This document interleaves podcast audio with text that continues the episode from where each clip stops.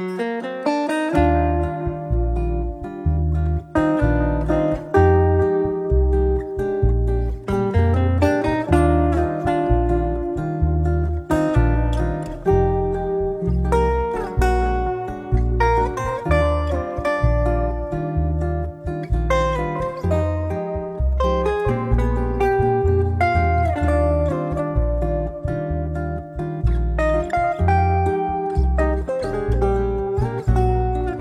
家好，这里是柳林风声，一个放肆阅读的节目。我是炫喜，我是 Natalie。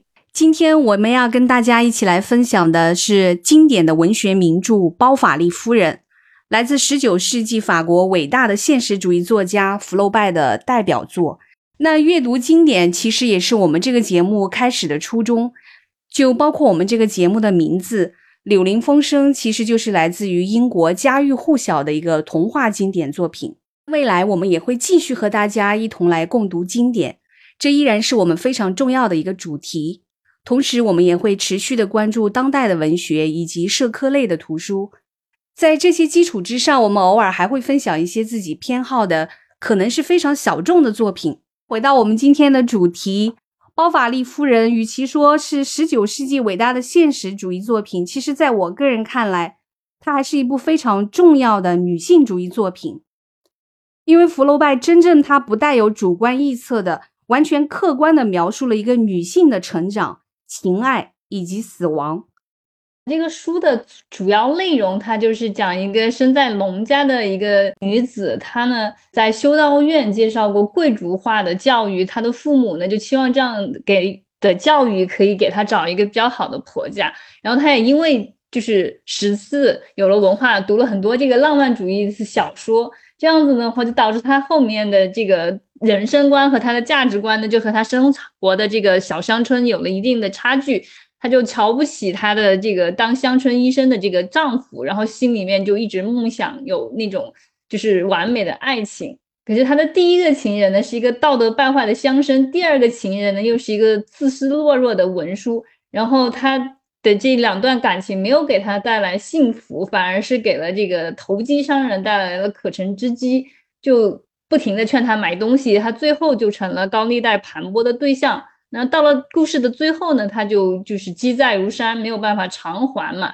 然后在这样子山穷水尽的情况下，他的情人又不肯伸出援手，就是帮助他，然后他就在走投无路的情况下就服毒自杀了。其实这就是一个。女人在这种爱情的这种幻想和这个平凡生活里面的挣扎，最后就是导致悲剧的这样一个故事。但是作者福楼拜并没有简单的把她描写成一个坏女人，她其实并没有什么与生俱来的坏的习性。然后，但她的生活却把她最后带到了那样子的一个地步。然后，整本书其实作者都没有对她进行任何评价。但是看完之后，我们就会在想，为什么艾玛最后走到那一步呢？这。难道只是他个人的原因吗？肯定不是的。这个女主人公艾玛，她在十三岁的时候，她的父亲就送她去了这个修道院。为什么要去这种修道院里面接受教育呢？就是当时很多贵族的女儿会把他们送到修道院里去，那所以许多的中产阶层啊，比如说一些地主家庭。他就会想说，如果把自己的女儿也送到这个修道院里面接受教育，他的女儿就可以跟着这些贵族大小姐，可以学他们的仪态呀、谈吐啊什么的。其实他选择乡村医生查理跟他结婚，也是因为这个乡村医生在他们当时的这个乡村来说，他已经就是他的谈吐也好，他的身份也好，是高于农村的其他农民的，对吧？是高于大多数人，所以他一开始选择他的时候。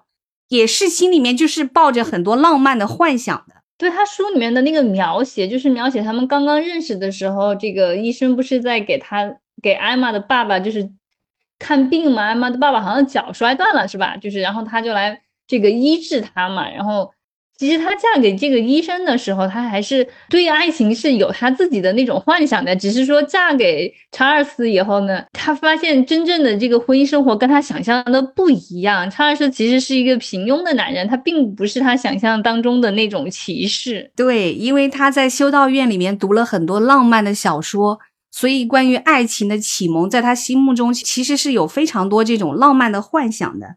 他结婚以后，他就说，结婚以前他以为自己有爱情，可是应当从这种爱情得到的幸福不见来，欢愉、热情和迷恋这些字眼。从前在书上读到，他觉得那么美，那么在生活中到底该怎么正确理解呢？艾玛极想知道。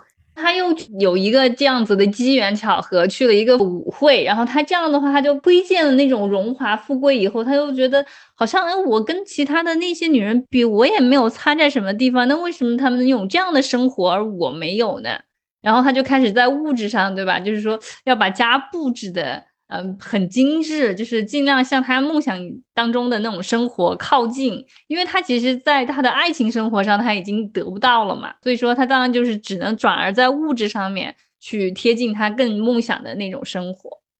他在这个乡镇上生活，但是他就开始非常注重自己的穿着打扮，朝着这种大城市的这种很新潮时髦的打扮去，这样就意味着。他定做这些服装的时候，他其实是要花很多钱的，他就开始借债了。这个做生意的人，就是后来这个放高利贷的这个商人嘛，他窥见到他的这一点，就一直怂恿他买这些很奢华的东西。其实可能是跟他的出身、跟他的身份和他所在的这个地域并不是相匹配的，因为他实际上是生活在一个乡镇上。就是我们也很常见，就是你看那些买 LV 然后坐地铁的，不是也是这种心理吗？就是年轻的时候，很多女生肯定也是会这样想，包括我自己也会觉得说我值得拥有。而且啊，你像艾玛生活在十九世纪。他之所以有这样的想法，当然跟他在修道院接受的这种教育，比如说和这些贵族女子在一起，然后读这种浪漫小说相关。但是到我们现代生活当中，其实我们的这个信息要比这个复杂太多了。我们每天眼睛所见，到处比如说都是这种奢侈品的广告啊，它就好像离你的生活很近，你就会觉得好像每个女生都应该可以，我也可以。消费主义观念的灌输，更加的加持了你这个觉得你值得拥有的这样一个想法。很多年轻的姑娘们，就可能她真的会把自己的工资的很大一部分都用来这种各种消费了，就是不停的买新的衣服、新的包包、新的数码产品，就是感觉好像只有这样，你才不会被潮流所淘汰。包法利夫人，她说穿了，她的就是艾玛的这个悲剧，她还是浪漫主义幻想和现实生活发生冲突的必然结果。但是我真的在看书的整个过程当中，我常常就是会有一个疑问：说一个人，一个女生，她幻想这种浪漫，幻想这个爱情，对吧？包括她幻想一种很高雅的生活。这到底又有什么错呢？他到底错在哪里？就是他错在跟他的身份不符合吗？艾玛的那种痛苦，他的他的那矛盾，还有他对于梦想的那种追求，包括他所受到的欺骗和背叛什么的，我觉得我都能感同身受啊！我也有过这些挣扎、矛盾、痛苦，也被背叛过，我觉得没有区别，真的，我觉得难怪福楼拜说。艾玛就是我，对吧？布洛拜自己都觉得艾玛就是他。我觉得有的时候我想想，我觉得艾玛就是我，我就是艾玛，我只是没有走到他那一步而已。大部分读者，尤其是女性，在读包法利夫人的时候，其实是会有很多这种感同身受的地方的。因为我说，我觉得我读包法利夫人其实是比较晚的，就是我没看之前，我想的就是她就是一个爱慕虚荣的女人。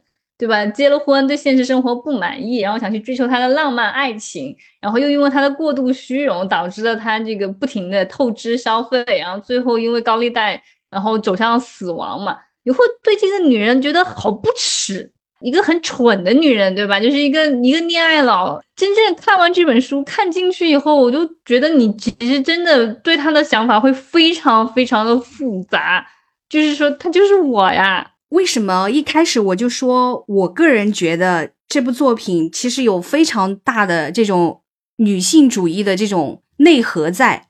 她刚生完她的女儿的时候，她有一段内心的独白。艾玛希望养一个儿子，棕色的头发，名字就叫乔治。艾玛过去毫无作为，这种生一个男孩子的想法，就像预先弥补了似的。男人少说也是自由的。她可以尝遍热情，周游天下，克服困难，享受天涯海角的欢乐。可是，一个女人就不断受到阻挠，她没有生气，没有主见，身体脆弱不说，还处处受到法律的拘束，总有欲望诱惑，却总有礼法限制。这个算是一种点评吗？其实也不是，他就是可能透过这种心理的描写来表达他自己对包法利夫人的一种想法，或者是说对他的同情。究竟包法利夫人是怎么走到那一步的？她是她的人生观，她的爱情观是怎么形成的？让她有这样人生观、爱情观的这样一个社会，又把他给吞噬了，那她肯定中间是有矛盾的呀。当他成为这个乡村医生的妻子之后。他其实还是努力的在做好一个妻子。这个乡村医生查理回到家，他发现拖鞋放在了炉火旁，烤得暖暖的。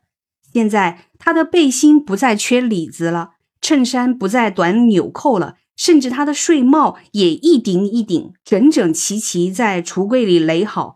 查理有建议，艾玛总是同意，即使艾玛猜不透查理的意思，他也百依百顺，不露一丝的抱怨。他们有一个共同的朋友，就是那个药剂师。那个药剂师就是对这个艾玛的评价，他就说她是一个天资卓绝的女子，做县长夫人都不过分。太太们称赞她节省，病人们称赞她有礼貌，穷人们称赞她仁慈。但是她的内心却充满了欲念、愤懑和怨恨。医者平平正正，里头包藏着的是一颗骚乱的心。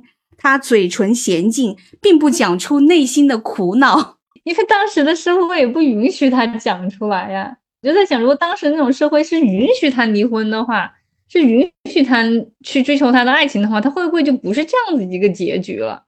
哦，总有欲望在引诱他，但是总有礼法在限制他，对吧？因为在十九世纪的法国，尤其是在这种乡村，女性你几乎没有什么选择。你能接受教育就已经很不错了。你嫁给一个乡村医生，然后你生子养育，按常理来说已经是一个不错的命运了。然后家里并不贫穷，虽然说并不是很富裕，但他的想法并不是这样的。问题就在这儿。他说，肉体的需要、银钱的欠缺、热情的抑郁揉成了一团痛苦。他不但不设法摆脱，反而越陷越深，到处寻找机会加深他的痛苦。想起自己的衣服没有丝绒，想起幸福插翅飞过，他这种想望太高，居室太窄，他就很难过。艾玛，她是和这种普通的乡村的这种女孩是不一样的，这种不一样反而是让那个乡村医生很喜欢。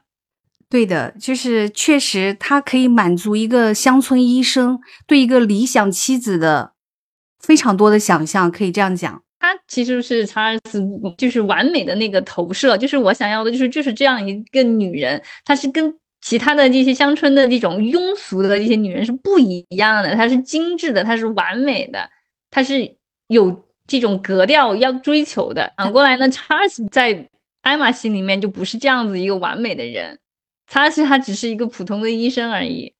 对，在艾玛的心中，这个丈夫就是每天除了看病就是看病。他觉得他的生活是很无趣的，而且也挣不了多少钱，对吧？当然，钱也是一方面啊，但我觉得他更想的就是说，想要他嫁的这个人是更好的，就是说他是一个出人头地的、有社会地位的，或者是特别有能力的这样一个人，而且是非常理解他的需要的这样一个人。他想要的那种，他是完美的配偶，他是是做不到的。尤其是他在那个舞会上看到了那个子爵，子爵其实就满足了他内心对一个理想丈夫的全部想象，就是一个白马王子的形象嘛，又富贵又优雅又帅气。就是说，他想要的是一种完美的，跟书本里面描述的和他自己想象里面一样的那种生活，但他其实也就在那个。上流社会里面，他所所谓的那种圈层里面，他只过了一天，他所看到的都是那种那个生活的那个光鲜的那个表面，他并不知道那个底下是什么东西。所以说，他的思维里面，人也不是复杂的，世界也不是复杂的。就是说，怎么说呢？他要的是一种纯粹的完美，但这种东西是不可能在实际的生活里面存在的呀。所以他只能是不停的让自己的这种想象。破灭掉，不停的破灭掉。对，从这个维度上来说，我就觉得他真的是一个很天真的人，或者讲他是一个现实感不强的人，就是他对现实生活，他是没有一种很明确的现实感的，他可能就活在他自己的这种幻想之中。对他始终他就活在自己的完美的想象里面，他没有去接受这个现实，或者是他怎么说呢？他巧妙的把现实回避掉了。就是他所做的一切，就是他不停的去追求这种完美的爱情，就是有一个人能能够理解我，渴望的那种激情，就是跟书里面描写的一样的。他爱情就是要激情澎湃的，他没有那种细水长流的，没有说是那种怎么说呢，两个人互相扶持的那种。就在他那种都不叫爱，他的爱情就是要激情澎湃的，要要像小说里面一样，充满了那种各种的剧情的。他的生活要是那种。精致的、优雅的，他就不停的去借钱买东西，然后呢，就不停的去进入下一段感情，然后从这些方面去弥补他的那个那个想象。一开始的时候，他还能够通过就是去认识情人、去买东西来把自己包裹在那个想象当中。但当最后他的情人抛弃他，然后他还高筑再也没有办法去支付这些高额的费用的时候。那他所建造起来的那些空中楼阁就塌掉了呀！她一想到所有的这一切会被她的丈夫知道，因为这个时候税务官已经上门，就是她还不起这个债了。这个放高利贷的人已经把她告上法庭了，现在必须就是说要来拿他们家的这个房子抵债的时候，要来拍卖她这个房子，就意味着她过去做的所有的这些事情都要曝光在她的丈夫面前。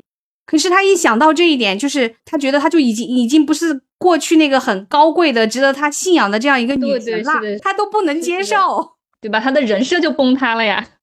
我当时真的看到这儿的时候，我心里面就是很气，或者是我内心深处有一点不能理解，就是我想说，难道他的人设、他的这种心气可以如此高，高到就是说比他这个年幼的女儿都还要重要，比她的丈夫都还要重要？她宁可去死，她抛弃所有的这一切。他又不是说为了他的气节去死，他死了这个事情一样的昭告天下，他就是不想面对，是吗？对，我觉得他最后还是不无法承受的，就是被他赋予的这些意义，被他塑造的这些形象都崩塌了嘛。就像你说的，就是一个空中楼阁，他构建起来的这个空中楼阁需要他付出巨大的代价，这个他无法承受。对，而且我觉得他的那种就是最后的这个破灭对他是致命一击啊，他再也无法活在他的那个想象当中了。对他来说，他不会去死。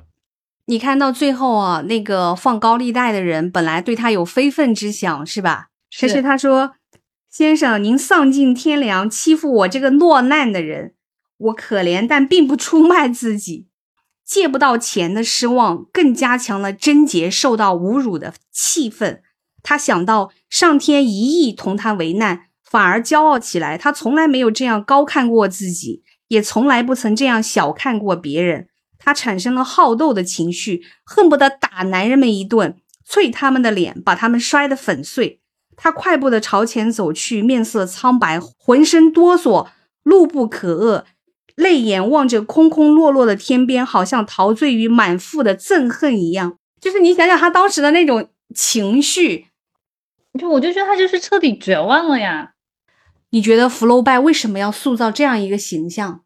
福楼拜更多的是想要控诉这个社会吗？比如说像艾玛生活的那个时代，他真的没有跨越任何阶层的可能的，因为他阶层是非常固化的，在那个时代。可是他窥见到了上层社会，或者说他窥见到了上层阶级的这种优雅高贵的生活，他的眼界被打开了。我觉得现在也有很多女孩子也是这样子呀，就是说她们通过网络，对吧？通也去窥见了一些她们不能够攀得上的生活，所以社交媒体上那种炫富，然后展示自己优渥的生活的那种内容，依然还是一个流量的密码。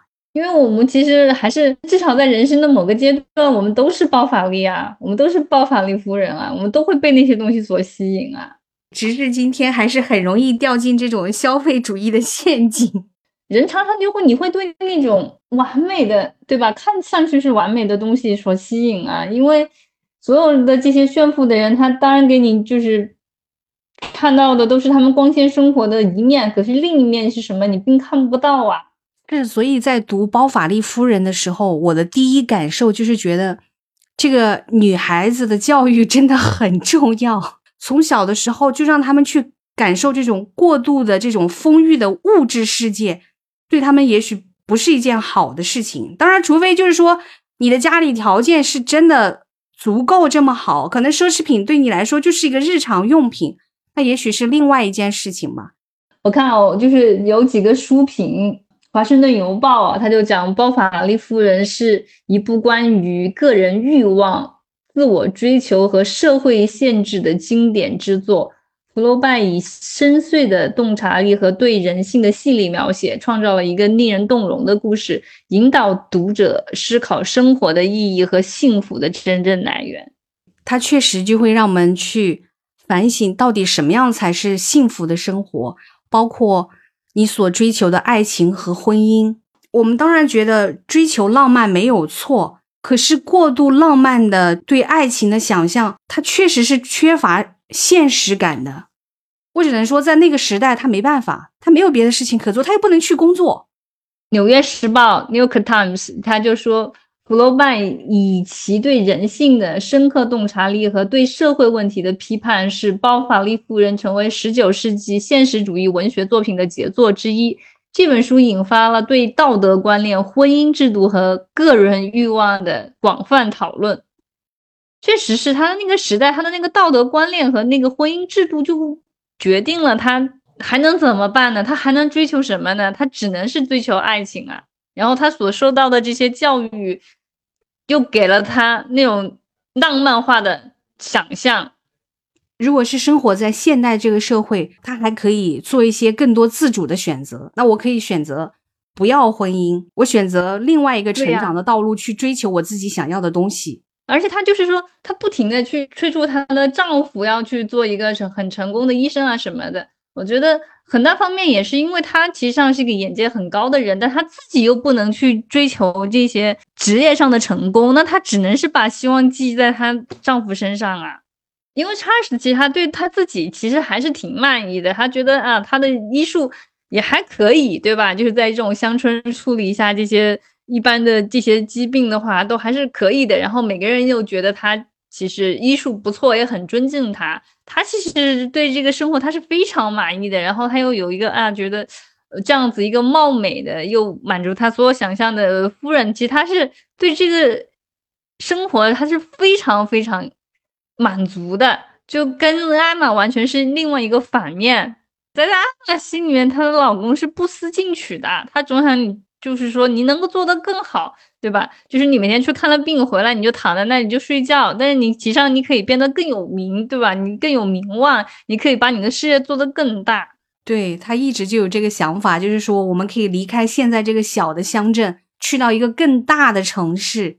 你真的会觉得说庆幸自己没有生活在那个时代。如果放在今天，我们要比他的选择多得多。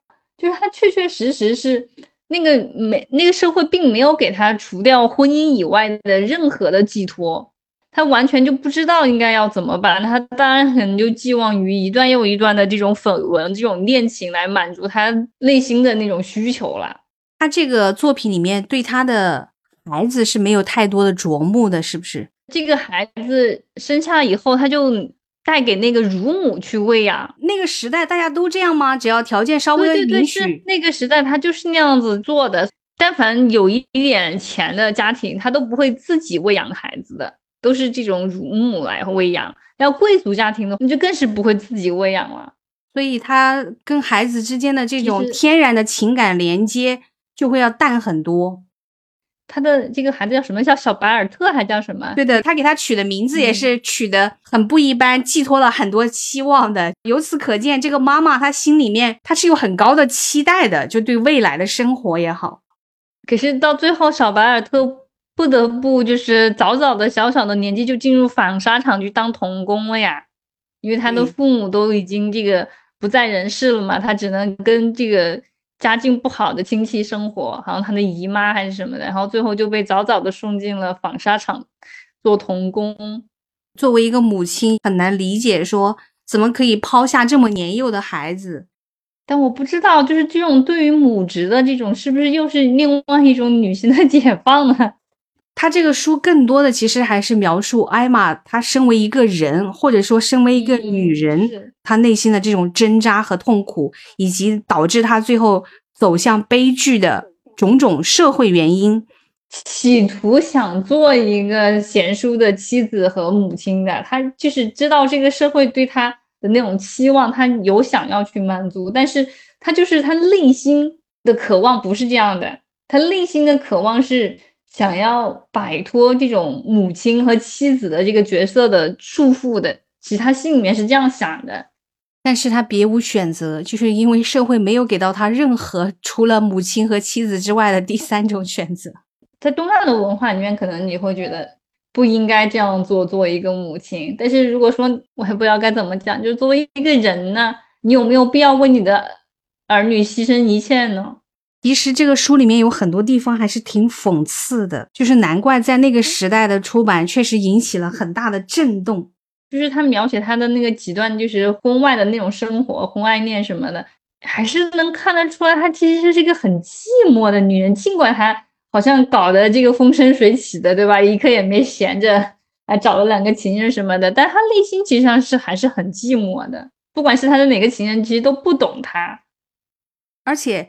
就是虽然书当中他有很大的篇幅在讲述他的两段婚外情，可是你丝毫在里面是看不到任何爱情的感受的，你不会觉得说这是一个浪漫的爱情小说，或者说这个书当中他试图要给你表达这种男女之间的这种真情，你能够感受到的是这种渴求，对，还有那种个人的那种欲望，对吧？就我觉得其实。整本书啊，就是我只在第一部分，就是他和这个查尔斯两个人刚刚认识的那个时候，感觉到那种就是有一点那个甜蜜的感觉，就是有点像这种爱情小说，有一点点那个那个部分啊，就是他的描写。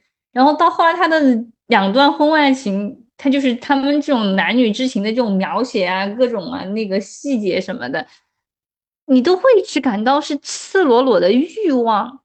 对，然后就是欲望之后的背叛和抛弃，对，就是你你完全没有那种就是吃到糖的那种感觉，你知道吧？就就是就是我们现在老老是说的没有感觉磕到。你在看他的两段那个婚外情的时候，其实你是没有感觉到他有任何的那种爱情的愉悦在里面的，因为他年轻漂亮优雅。和这个乡村里的其他普通的少妇不一样，她更像一个猎物。对于这个情场老手罗道尔福来说，像艾玛这样的少妇，他一眼就看穿了。就是说，他渴望一种更优雅高贵的生活，但同时他的生活是无法满足到他的，对吧？他真的是一眼就识穿了他的内在的这种渴望，所以他很快就把他拿下，然后就让艾玛为他疯狂。对，到了最后，艾玛想要跟他私奔的时候，他又发现啊，这个东西好像搞过火了，又马上的就是迅速的就写了一封信，之后就逃跑了。他是不会承担任何责任的，对他来说，你就是我一时玩弄的一个猎物的那种感觉。他其实既没有得到爱情，也没有得到尊重，他最后收获到的就是背叛而已。他跟他们在一起的时候，他觉得他得到的是爱，但是其上并不是啊。这个对他来说也是一个非常致命的打击，就是他根本不能接受这一点，飞蛾扑火一样的不顾一切的去追寻他的这个爱情，他抛弃了他所有的这种坚贞、荣誉、他的家庭、他的孩子，他去做出了这样子的选择，结果他不仅没有得到爱。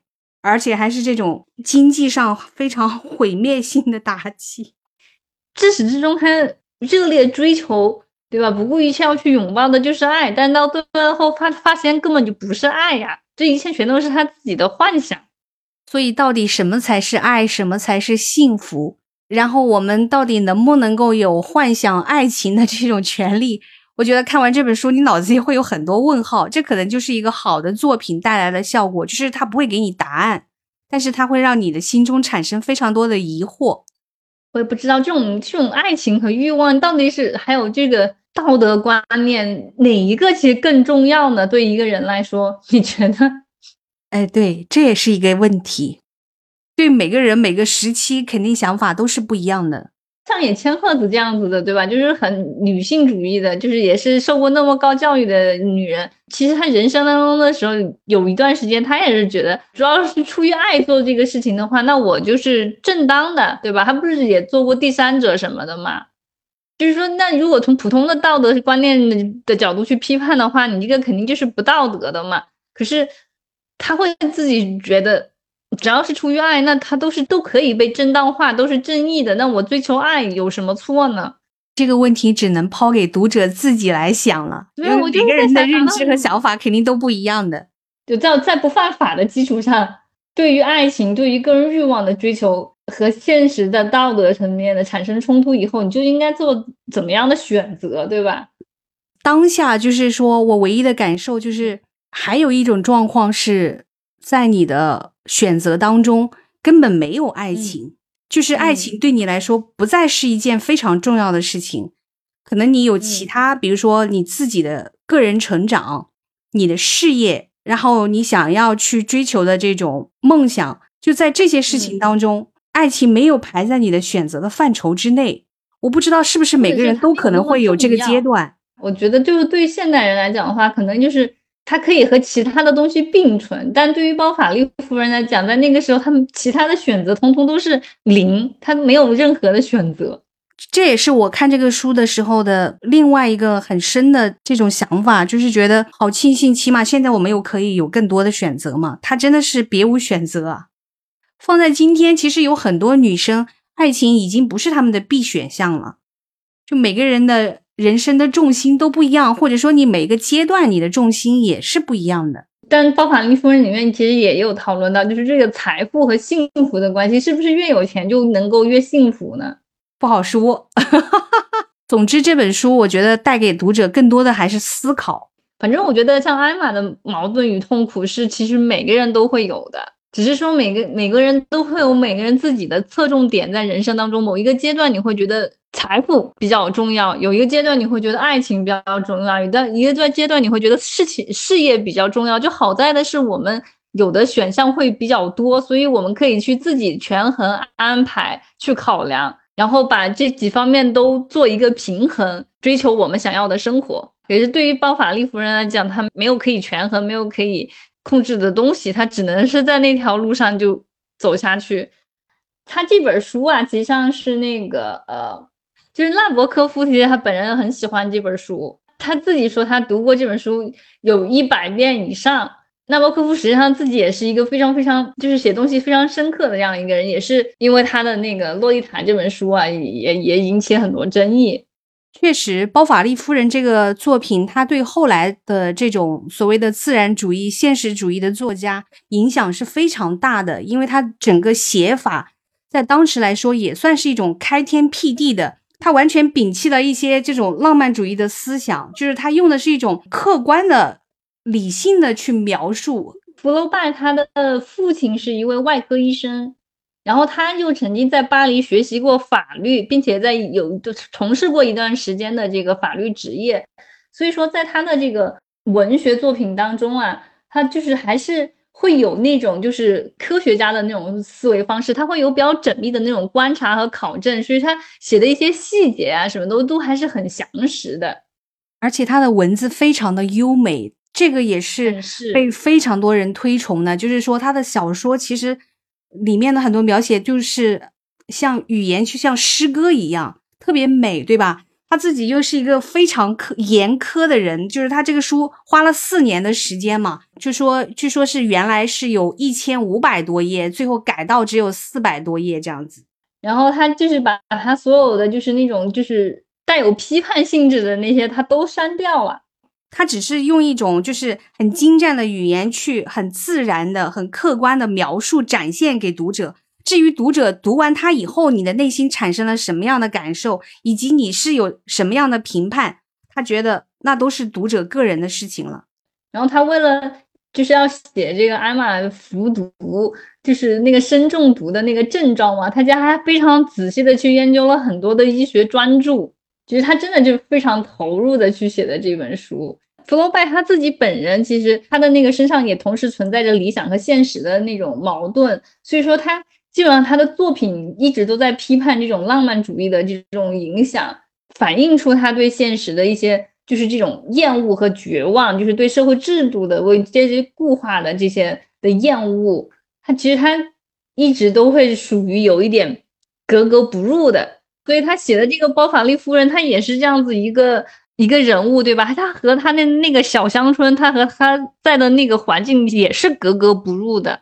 就这种跟现实生活格格不入的这种，我觉得大部分人在某个阶段都会有这种感受吧。对，是的，所以我就说这个就是这样子的，就是我们都会有这种格格不入的这种时候，只是说到最后都会被呃锤炼的差不多，就是找 好听一点是找到自己内心的平静，难听一点就是被这个社会捶打的差不多，能够嵌进这个社会里面了，就不是再格格不入的那个状态了。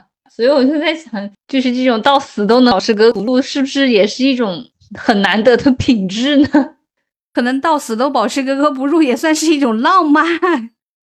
对呀，所以就是在从这个角度来讲的话，那艾玛绝对是一个浪漫到极致的人啊。在这里分享一段福楼拜描写这个艾玛的心境很优美的语言。正当四月初旬，樱草开花，一阵熏风吹过新蕨的花旗，花园如同妇女。着意修饰，迎接夏季的节日。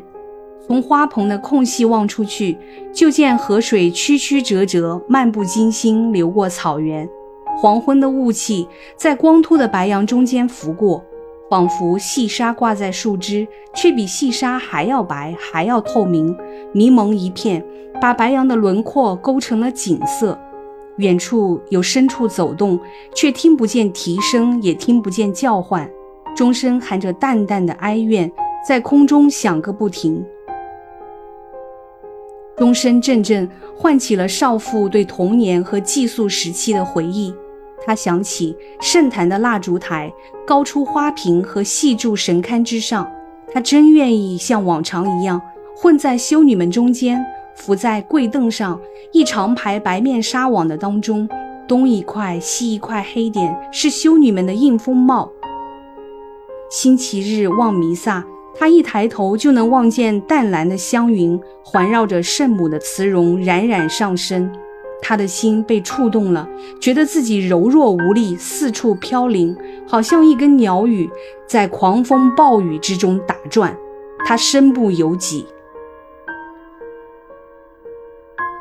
就是望着这么美好的景色，他依然沉浸在他年少的时候在修道院的那种。很单纯的生活当中，当他对现实感到如此格格不入的时候，他只能够从心理上，可能你可以理解为他是一种退行或者是一种回避，但他心中其实还是有那种美好的向往。他是真正懂得欣赏美的。你可以说他在婚姻当中不道德也好，然后他爱慕虚荣也好，但是本质上他并没有做什么特别的坏事，他其实还是一个善良的人。更多的时候，你会觉得他身不由己，他做的这种选择。我们不是说为他的不道德行为做开脱啊，但是你读的时候，你能真的感受到他内心的那种痛苦。对呀，就是我就说看之前就你会觉得她就是一个爱慕虚荣的，就是行为不耻的这样一个女人。但你读这个书读进去，有那个代入感以后，你发现你理解她。很能够理解他为什么要去做些这些事情，就是他内心的那种挣扎和痛苦，那种就是对生活的那种向往，其实你很能理解。我觉得那些念头其实都在我心里面都出现过，只是说你没有把它做到那么极致而已。但我们现在生活的这个环境也不需要去做那些偷偷摸摸的事情了，对吧？就是你在一个感情里面，你觉得这个感情不是你想要的，你当然可以正大光明的结束，又开始下一段爱情，这个都没有关系的。那他的那种感觉，他的那种痛苦和和矛盾，是可以在我们身上找到的呀。就是当我们的这个理想的那个生活和我们的现实生活产生差距的时候，你就会有那种痛苦啊。就是对我们来说，我们作为现代人的幸福，就是我们有途径，我们可以想办法。嗯，那么多年以后，还是不断的有人去看，然后有电影不断的翻拍，也就是说，它的那个主题真的就是永恒的。我们永远都是有那种个人欲望和现实社会的这种冲突。其实他是不想做贤妻良母的，他那个婚姻他觉得不幸福，然后他也不想为孩子牺牲。其实他其内心是很痛苦的。那到最后他没有办法去解脱呀，没无路可走嘛，对他来讲。然后他自己就是精心打造的那个人设也崩塌了，就是他最后的稻草啊。因为他其实是完全无法接受，说自己还要去找这个情人借钱，真的让他深刻的感受到自己的这种被抛弃、被羞辱。对呀，而且他最后就会陷入一个疑问，就是我究竟是为了什么呀？这个难道就是我想追求的那个爱吗？就是他跟他偷情的时候，其实他并不是说。爱上他们，我觉得他是爱上了对偷情的那种幻想，就觉得这样子才是我想要的爱情，这样才是我想要的人生。他爱上的是那种飞蛾扑火的这种为爱情去自我牺牲的这种感受，他爱上了这个。对他并不是爱上了这两个人。当他最后他意识到所有的这些都是都是幻象的时候，他就完全接受不了了呀。有的时候要毁灭一个人，其实并没有那么难。只需要三千法郎就可以了。摧残爱情的方式很多，不过连根拔起的狂风暴雨却是借钱。我觉得友情也是如此，就摧残友情的方式也很多，是连根拔起的，就是借钱。你会觉得很迷茫，就是该怎么怎么讲呢？就是我觉得应该这样说，可能迷茫就是人生的真相。就是人生的真相，其实并不是非黑即白的，就是很清晰的一条路，它完全是非常复杂又混合的，是所以说，就是我们常常会觉得迷失了。所以看完这本书的时候，它也会给到你一种力量，就是说人生的真相就是迷茫的，就是混乱的。当你感到非常焦虑的时候，可以释怀一点点，因为并不是只有你一个人是这样，因为大家都这样。对呀，因为人人人人都是包法利呀。但凡日子过得长一点，谁不塌几次房呢？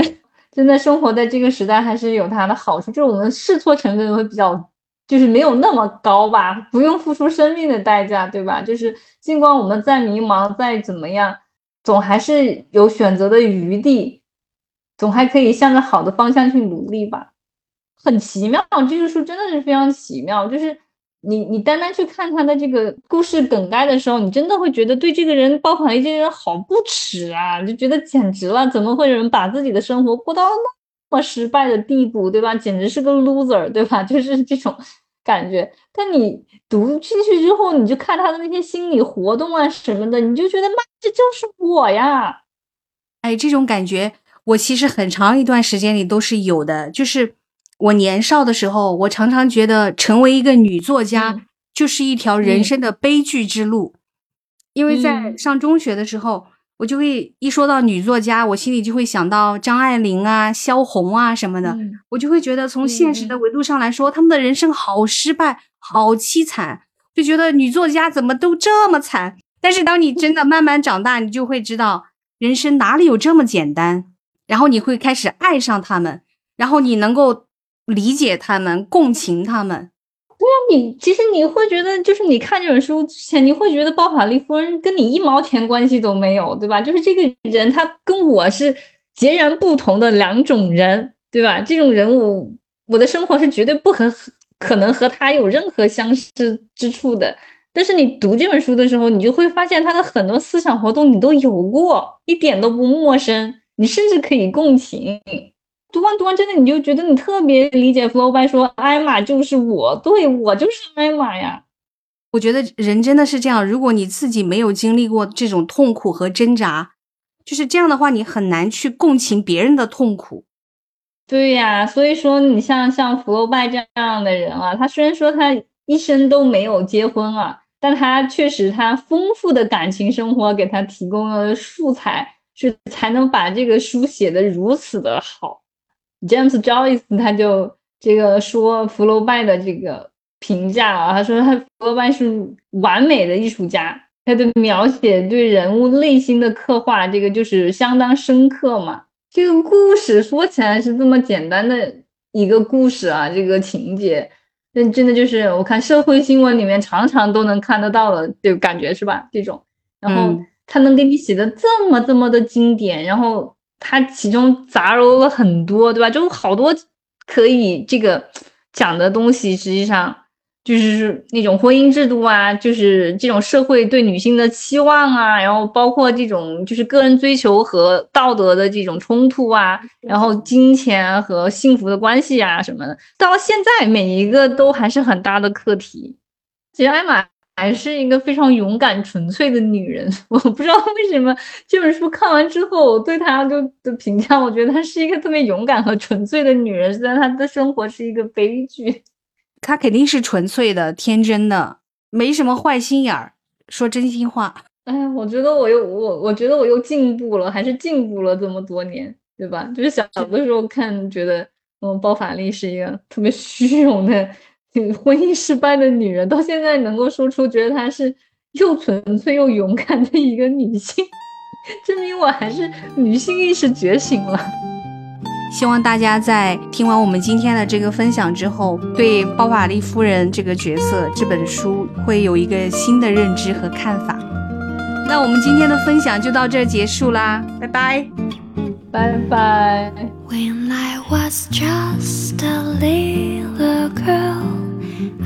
asked my mother, What will I be? Will I be pretty? Will I be rich? Is what she said to me. Que sera, sera. Whatever will be, will be. The future's not ours to see. Que sera, sera.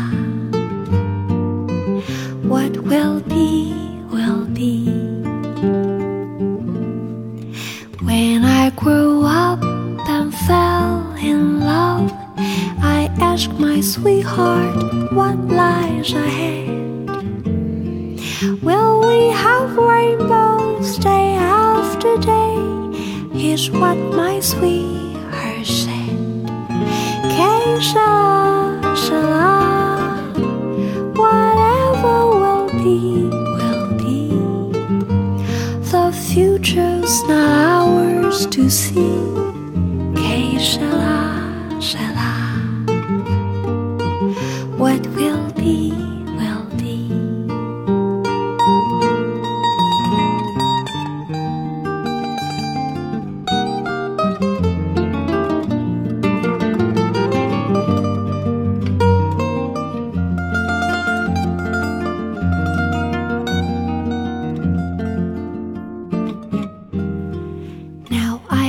children